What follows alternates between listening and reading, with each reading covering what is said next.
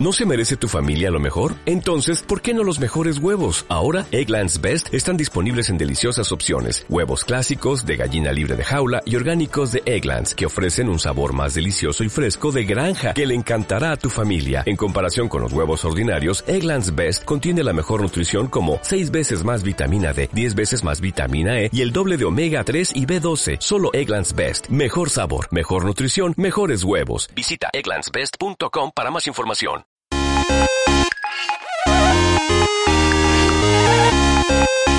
Educación, Ciudadanía y Bienestar Digital, un podcast de pantallas amigas presentado por Begoña Beristain.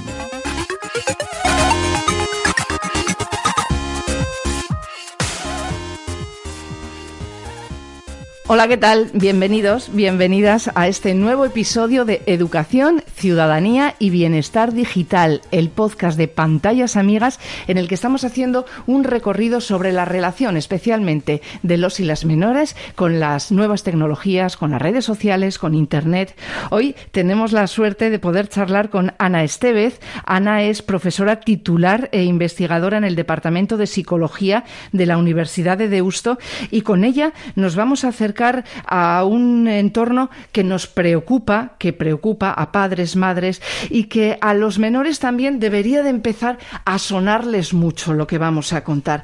Vamos a hablar especialmente de adicciones, no de adicción a Internet, no de adicción a las redes sociales, vamos a hablar eh, de todas esas adicciones que se pueden generar sin sustancia y que tienen unas graves consecuencias. Ana Estevez, ¿qué tal? Buenos días, muchas gracias. Bienvenida, bienvenida. Oye, eh, lo primero que queríamos pedirte, Ana, es que nos hicieses una radiografía de cuál es la situación actual de las adicciones sin sustancia entre menores en España. Bueno, es una pregunta muy general, ¿no? Porque dentro de las adicciones comportamentales, hasta hace poco es cierto que no se consideraba que hubiera adicciones comportamentales y desde el 2013 el trastorno de juego de azar, el juego de azar, el juego con apuestas, se ha considerado que es una adicción. También con la inclusión de la OMS, de la Organización Mundial de la Salud, con la CIE 11, ya tenemos también la adicción a los videojuegos. Además de eso, eh, de la adicción al, trastorno de juego de azar, al juego de azar, la apuesta, la apuesta deportiva, la ruleta, ¿no? Todo este tipo de, de, escenarios y de juegos. Y de los videojuegos hay muchas otras eh, comportamientos y conductas que son, que mm, son utilizados normalmente por los jóvenes y adolescentes que también pueden ser susceptibles de generar problemas, como puede ser las redes sociales, internet, etcétera, ¿no? Y, en ese sentido hay muchas cosas, hay mucha tela que cortar. Lo que podemos decir en, en concreto en el juego, si vamos a ir despacito, en el juego eh, de azar, una de las cosas que hemos visto es que el perfil de las personas que están jugando cada vez son más jóvenes. Eh, la verdad es que los estudios siempre lo que han dicho es que las personas que tenían un problema de juego empezaban a jugar antes de los 18 años, a pesar de que eh, no es legal hasta llegar a los 18. Sin embargo, una de las cosas que hemos visto es que en un lapso de tiempo menor, en menos tiempo, es mucho más probable que esas personas desarrollen una problemática. El perfil también está variando en el sentido de que vemos más eh, personas eh, universitarias, jóvenes universitarios y universitarias que juegan ¿no? y que, que, apuestan deportivas. Eh, y eso también es muy importante porque el tipo de juego en ese sentido ha variado. ¿no? Eh, quizás el juego presencial todavía sigue siendo importante. La, reina, sin duda, es, eh, son las máquinas, eh, eh, las, máquinas tragaperras, pero además de eso, ha entrado con mucha fuerza la apuesta deportiva, que es un poco el nicho, se encuentra en jóvenes y adolescentes, y también la ruleta, ¿no? La ruleta que pues que no se necesita mucho dinero para apostar, que con 20 o, 20 o 30 céntimos ya es suficiente. En ese sentido, probablemente es lo más importante. Y también es importante todo lo que tiene que ver con el juego online. Cada vez más los dispositivos, las maneras de apostar, las apuestas combinadas, las apuestas en vivo son muy importantes. Mm. ¿Podríamos decir que desde el móvil o a través del móvil se están creando nuevos ludópatas? Bueno, yo creo que es una cosa, una pregunta muy, muy fuerte, ¿no? En el sentido de que el ludópata se hace o nace, ¿no? Yo creo que eso que es la que confluyen y conversan muchísimas eh, variables diferentes y distintas, ¿no? Pero es verdad que lo que hace mm, la tecnología, que ya no es nueva, ¿no? Porque mm, estos jóvenes y adolescentes han nacido con ella, con lo cual es algo que forma parte de, de su día a día. Eh, es que es mucho más fácil y es mucho más accesible. Tú, antes, si el bar estaba cerrado, pues no podías jugar. Ahora tienes abierto las 24 horas o podía haber alguien que te viera. Ahora lo puedes hacer en cualquier momento, en cualquier lugar, en cualquier situación y eso facilita. En este sentido también la cantidad o la ampliación o la, eh, la variabilidad enorme de, de, tipos de juego también ha afectado. ¿no? A la medida que hay muchísimas más tipologías de juego, es mucho más fácil que haya, que haya posibilidad de conocer eh, juegos distintos. Vamos a pararnos un momento en eso que has dicho de nace o se hace. Yo creo que esto tiene algo que ver, o al menos a mí me da la sensación de que tiene algo que ver con esa teoría del apego eh, en la que mm, aprendemos a gestionar emociones un poco dependiendo de nuestra historia emocional, ¿no? Sí, nosotras una de las cosas que hemos estudiado desde, desde el ámbito de la psicología son los factores que hacen que las personas seamos más vulnerables a desarrollar determinadas adicciones. Y es cierto que lo que hemos, algunas de las cosas que poco a poco vamos eh, encontrando, ¿no? que, es necesario todavía hacer muchísimos estudios, tiene que ver con la dificultad de la regulación de las emociones, la, la dificultad para afrontar determinadas situaciones de la vida, para expresar eso, para mentalizar, muchas veces es como que se pasamos directamente, nos encontramos mal y en vez de ser capaces de contener ese malestar emocional, directamente jugamos o bebemos o compramos, etcétera, ¿no? Que es otro de los temas también muy interesantes que tenemos en esta en este momento. Y una de las cosas que en la línea, una de las investigaciones, una de las líneas que seguimos es que eh, las personas aprendemos a gestionar las emociones, pues a través de un aprendizaje, ¿no? Eh, son los modelos que tenemos, los padres y las madres los que tenemos, ¿no? Los que vamos viendo cómo resuelven las cosas de la vida, el materialismo, si le dan importancia al dinero o no al dinero, todas esas cosas van siendo como el caldo de cultivo de las cosas que nos suceden. Es un tema apasionante, pero ahí hay mm, varias cosas que me gustaría destacar. Vamos. La primera de ellas es que cuando hablamos de eso, a veces hay un mensaje muy eh, culpabilizador hacia los padres y las madres, como diciendo que no estamos haciendo las cosas bien para que los niños y las niñas acaben teniendo un problema. ¿no? Yo creo que para poder contener a los niños, los padres y las madres a veces necesitamos tener también tiempo suficiente. Y en estas vidas y esta dificultad de conciliación familiar, pues no es muy fácil. ¿no? Yo pensaba en el confinamiento, cuando todos y todas hemos estado en casa, que las pantallas han sido la contención para muchos padres y madres para poder trabajar ¿no? y para poder dedicar tiempo a sus hijos. Con lo cual, yo creo que también hay que tener claro esta sociedad en la que vivimos. Y en ese bueno, el mensaje culpabilizador lo eliminamos. Y luego, eh, eh, unido a eso también, unas determinadas personas con dificultades de gestión de las emociones, etcétera, de mentalización, etcétera, también ocurre, eso ocurre en un contexto social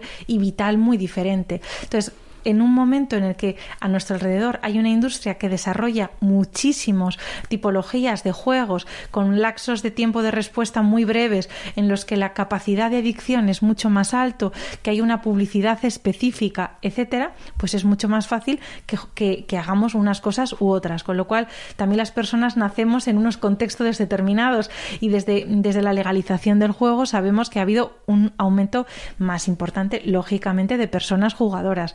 En ese sentido, los jóvenes y adolescentes tienen muchísima información, muchísimo acceso a todo eso. Entonces, ¿se hace o nace? Pues yo creo que las dos cosas, ¿no? Pero el contexto en el que vivimos y, el cuidado también es importante. Has citado el confinamiento. Desde luego, las pantallas eh, sí que han salvado muchas situaciones y muchos momentos de crisis y de caos en las familias, ¿no? Donde había que trabajar en casa, eh, donde todos estábamos un poco en el mismo en el mismo salón. Hay un antes y un después de la pandemia en cuanto a las adicciones? No lo sabemos todavía. Yo creo es muy pronto para ver los efectos que tiene. Estamos haciendo estudios y veremos, ¿no? A ver cuáles son las conclusiones en ese sentido. Lo que sí sabemos es que los datos específicos de juego, en el caso de juego de azar, no son totalmente ciertos porque no ha habido eventos deportivos. Con lo cual, al no haber eventos deportivos, bueno, pues igual no, no es tan fácil, ¿no? Eh, lo que sí hemos visto, por ejemplo, en el uso de videojuegos, que aumenta de una manera muy importante. También hemos visto un aumento del uso de la pornografía en joven, en niños y adolescentes, ¿no? O sea, en, edades más jóvenes, también a través ¿no? del uso de videojuegos.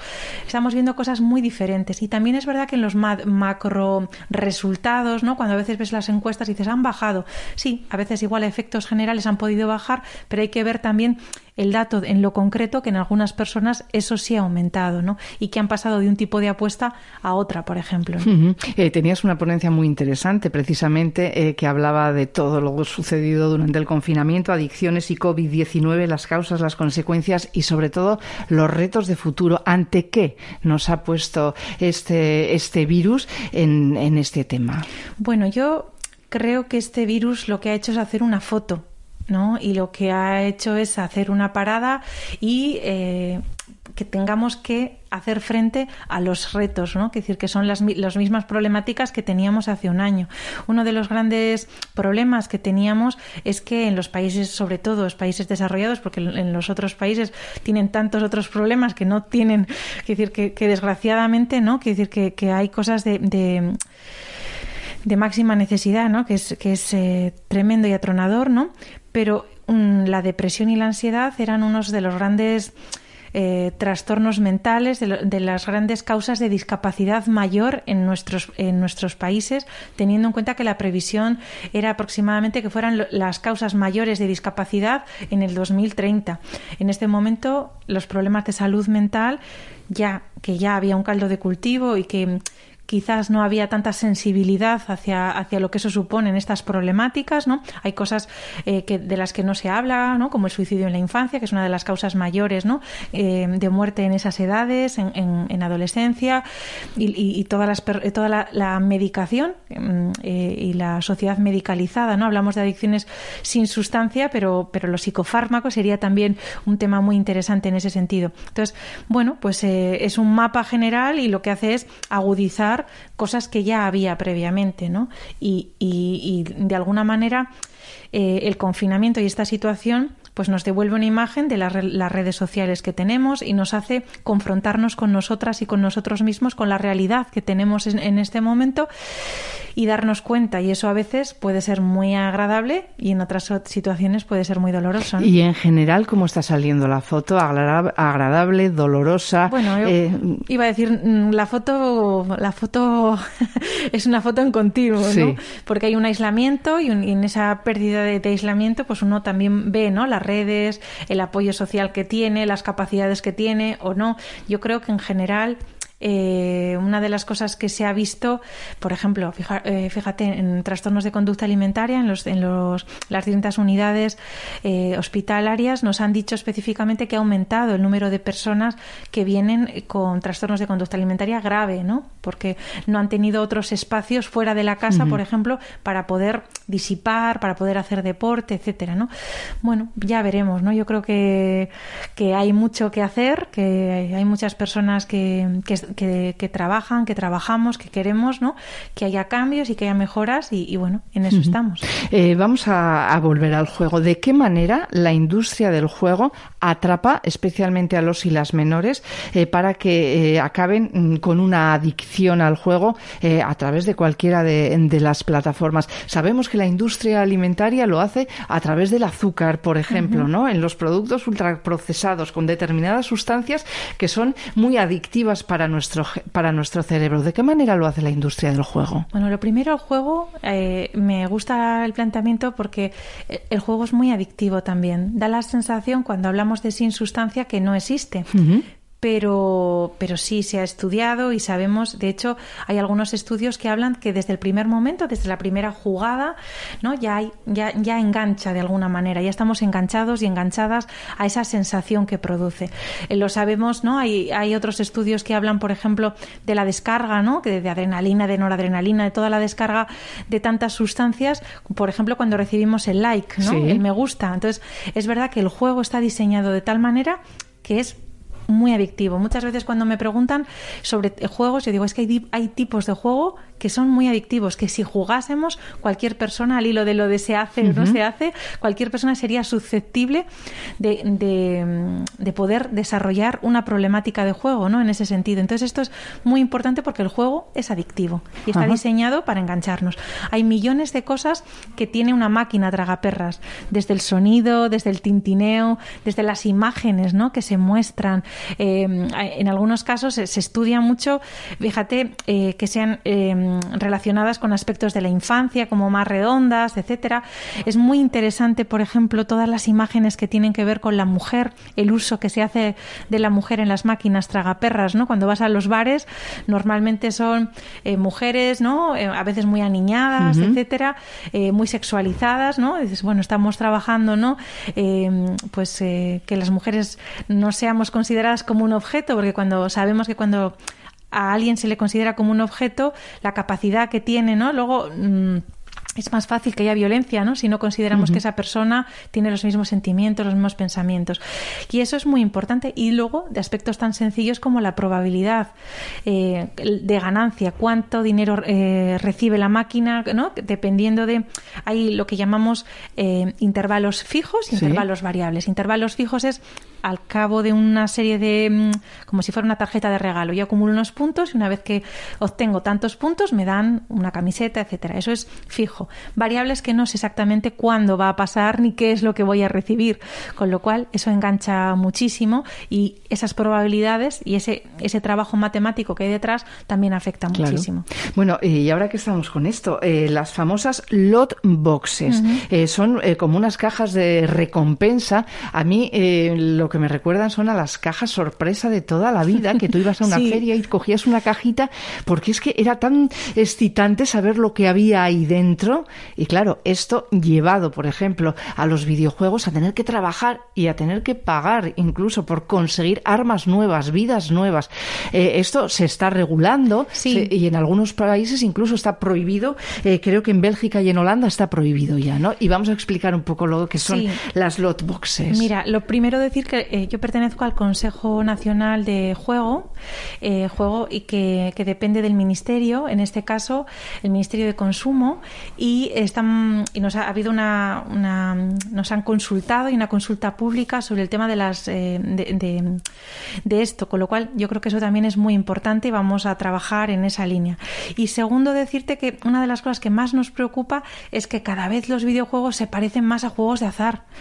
Entonces es una manera ¿no? De, ir introduciendo a las personas para que poco a poco estén más familiarizadas con lo que luego se van a encontrar, con los tipos de juego, con lo que tienen que hacer y eso es pues muy peligroso.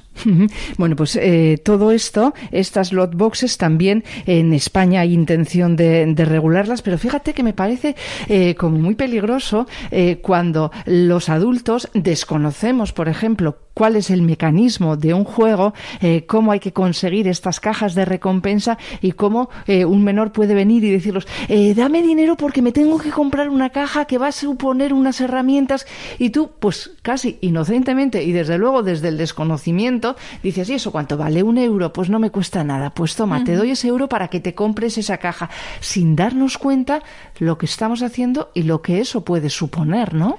Bueno, yo creo que también en ese sentido, sí, yo creo que una de las cosas que ocurre especialmente es que no sabemos las consecuencias o no las medimos. ¿no?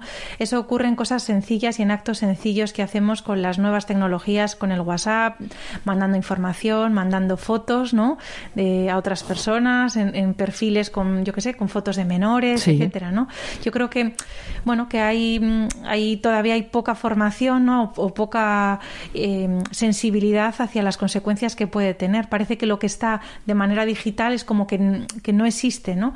Y, sin embargo, pues eh, yo estaba pensando en los niños y niñas que reciben bullying y ciberbullying, ¿no? A través de las redes sociales o el uso que se puede hacer de las cosas. Hay muchas personas que están sufriendo estas situaciones, pero en general ¿no? Como que perdemos este, esta situación de descontrol de la foto y no sabemos muy bien. Yo creo que en ese sentido Pantallas Amigas hace mucha labor, ¿no? Eh, para trabajar y, prevenir estas, estas problemáticas. Eh, vamos, Ana, con los influencers famosos, ¿no? Y que, mm, sin poner nombres, pero que haya eh, personas que a través de canales como Twitch, por ejemplo, consigan que más de un millón de personas esté viendo cómo retransmite determinado deporte o determinada partida de un videojuego.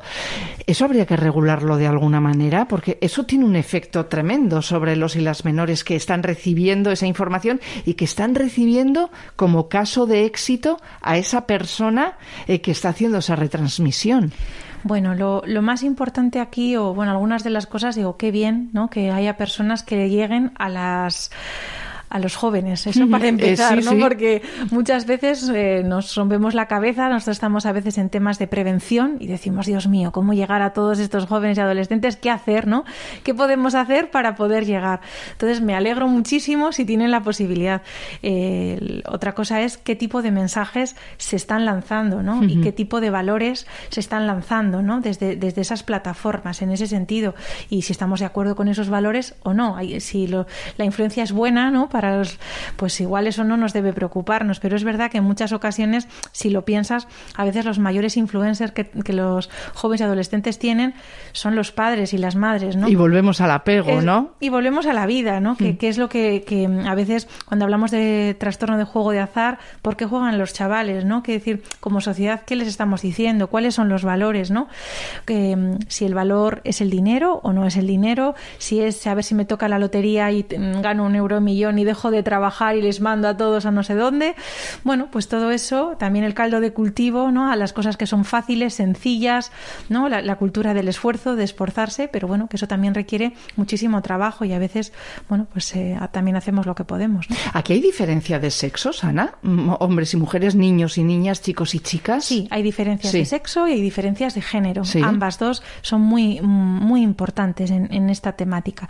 La primera es que en general, en el trastorno de juego de azar hay muchas más mujeres, eh, perdón, hay muchos más hombres con problemas de juego y las mujeres eh, empiezan a jugar a partir de los 30 años. Hay un efecto que se llama efecto telescópico, que es básicamente que tardan mucho más en empezar a jugar, pero es verdad que cuando empiezan, eh, pues en un, en un tiempo mucho más breve, en un espacio mucho más breve, desarrollen una problemática más grave. Entonces, en ese sentido, es importante. ¿Y en el caso de las chicas, de las menores, de las adolescentes? No juegan tanto. No juegan tanto. Eh, pero es verdad que, eh, y esto es una cosa que hay que tener también mucho cuidado, no juegan tanto porque el juego mm, tradicionalmente se ha dirigido mucho más a hombres, que decir que había que pensar que las máquinas tragaperras estaban en los bares, quien se socializaba en los bares, etcétera.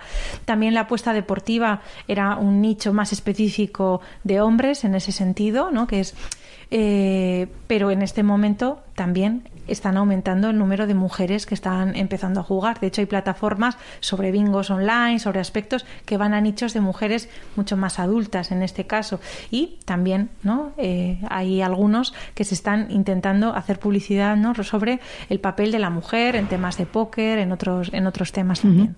¿Hay trasvase de jugadores del mundo offline al online?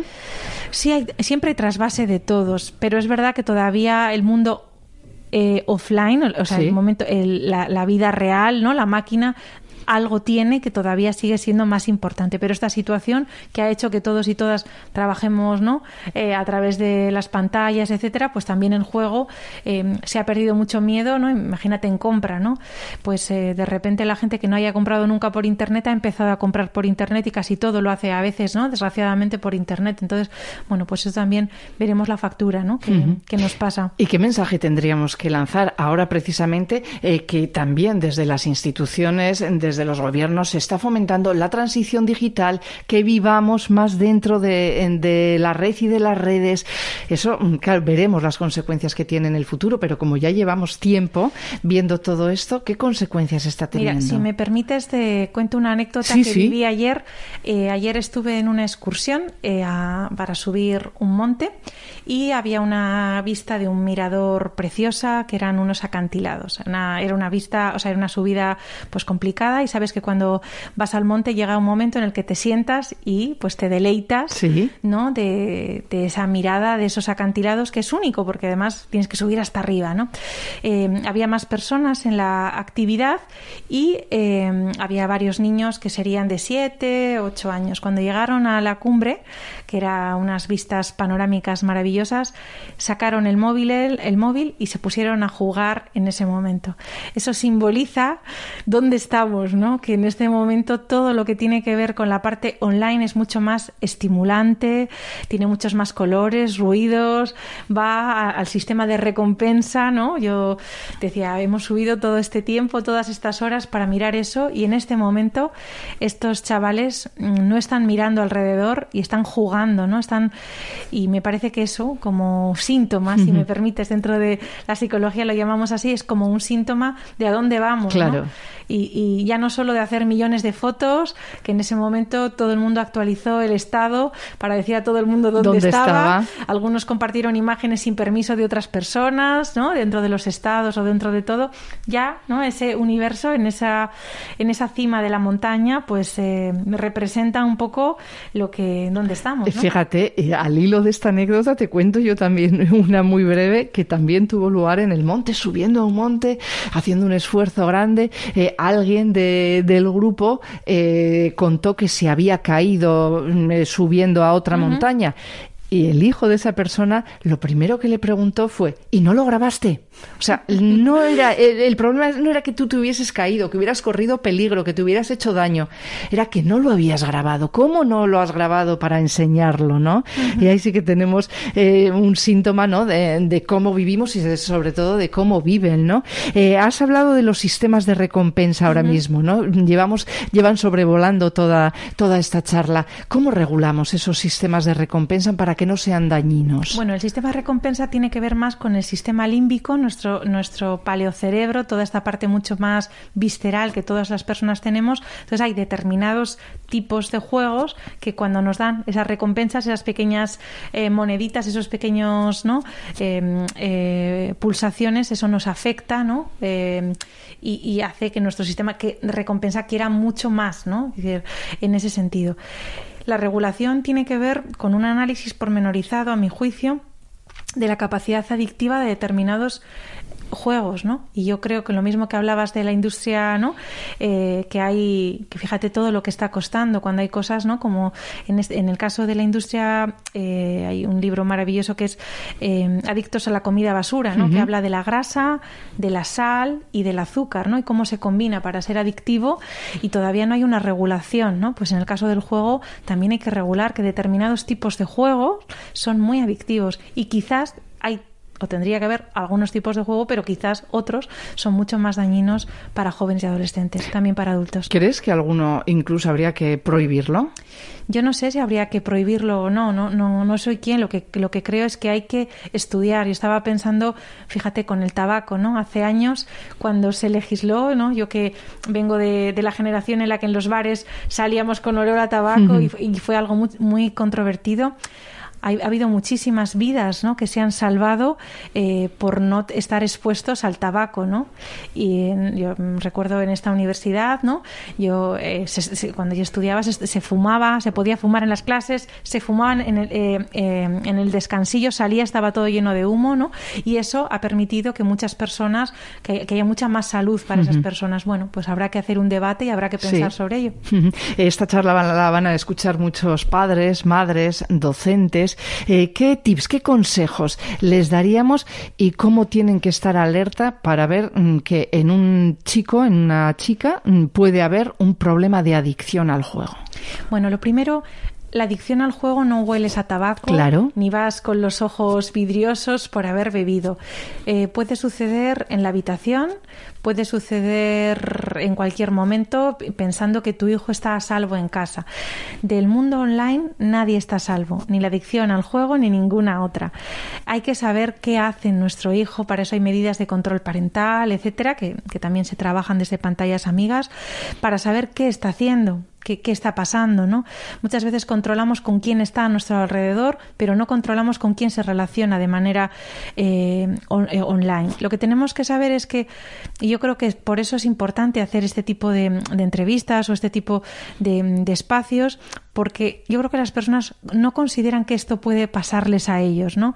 Que, que, que no contemplan que, que, hay un problema o que puede haber un problema de juego. La realidad es que hay muchísimas personas, jóvenes y adolescentes, que están iniciándose en problemas de juego, que el juego es inherente al ser humano, pero en estos últimos años la apuesta deportiva y que tener un chaval a nuestro lado que es deportista también puede ser un elemento, que le guste el juego, que le guste el baloncesto, que le guste el tenis, que le guste el fútbol, que le guste un determinado equipo de fútbol puede ser un elemento que, afecte. Entonces, en ese sentido, hacer un análisis y ante cualquier duda pedir ayuda eh, a, cualquier profesional ¿no? del ámbito de la psicología, en este caso, para hacer una evaluación y una ayuda, porque de estas situaciones también se puede salir.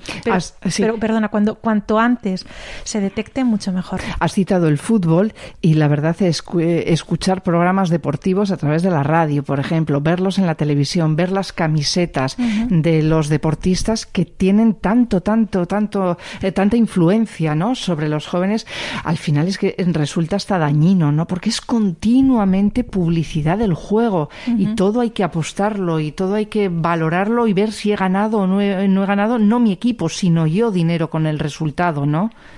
Pues eh, mira, al hilo de lo que comentas, estaba pensando, em, sí, en, el caso, por ejemplo, de los jugadores de fútbol, es una cosa muy, muy interesante porque hay equipos, hay, hay algunos programas de radio que juegan una cosa que se llama pensamiento condicional y es, ¿qué hubiera pasado si hubiéramos apostado? Claro, es como decir, ¿qué hubiera sido de mi vida si en vez de estudiar psicología hubiera estudiado, yo qué sé, farmacia? Pues nunca lo sabremos, ¿no? Pero el pensamiento condicional tiene esa sensación de sentir que mi vida igual hubiera sido mejor o peor, etcétera. Ahí está la fantasía. Entonces, claro, cuando no apuestas es fácil. Ah, pues mira, si hubiera apostado que ganaba este equipo de fútbol, hubiera ganado no sé cuánto. Y eso es un elemento que afecta muchísimo, ¿no? Y en muchos programas de radio se hace. ¿Qué pasaría, no? Si hacemos esa quiniela virtual en la que no se juegan los, eh, los garbanzos, no se juegan los euros, ¿no? Y en ese sentido está como la fantasía y te imaginas y te proyectas a ti mismo o a ti misma como ganador o ganadora y eso es muy, muy importante. Y en este sentido, las figuras mediáticas, que en este caso la, la nueva regulación de la ley de juego es muy importante, la no utilización, ¿no? Pero es verdad que ha habido... Eh, sí, sí, y ha sido muy controvertido personajes desde el ámbito del fútbol, del tenis, ¿no? Quiero decir que, que, simbolizaban muchísimos elementos o, valores sociales, ¿no? Iba decir, eran los influencers, ¿no? Los héroes de, o las heroínas de nuestro, de nuestro tiempo y de repente han sustentado muchos eh, mensajes relacionados con el juego.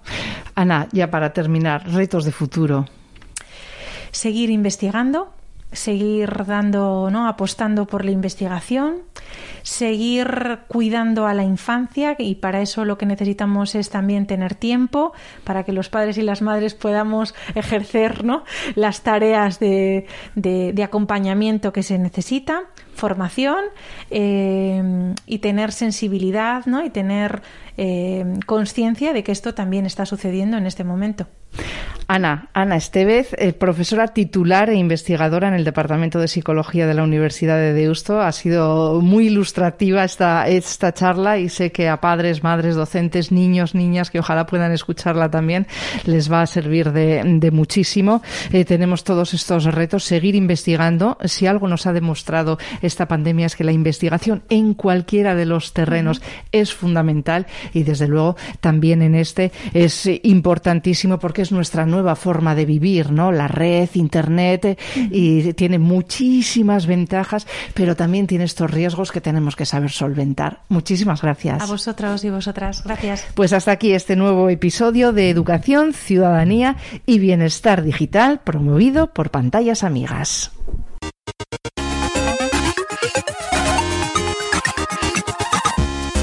Educación, Ciudadanía y Bienestar Digital un podcast de pantallas amigas presentado por Begoña Beristain.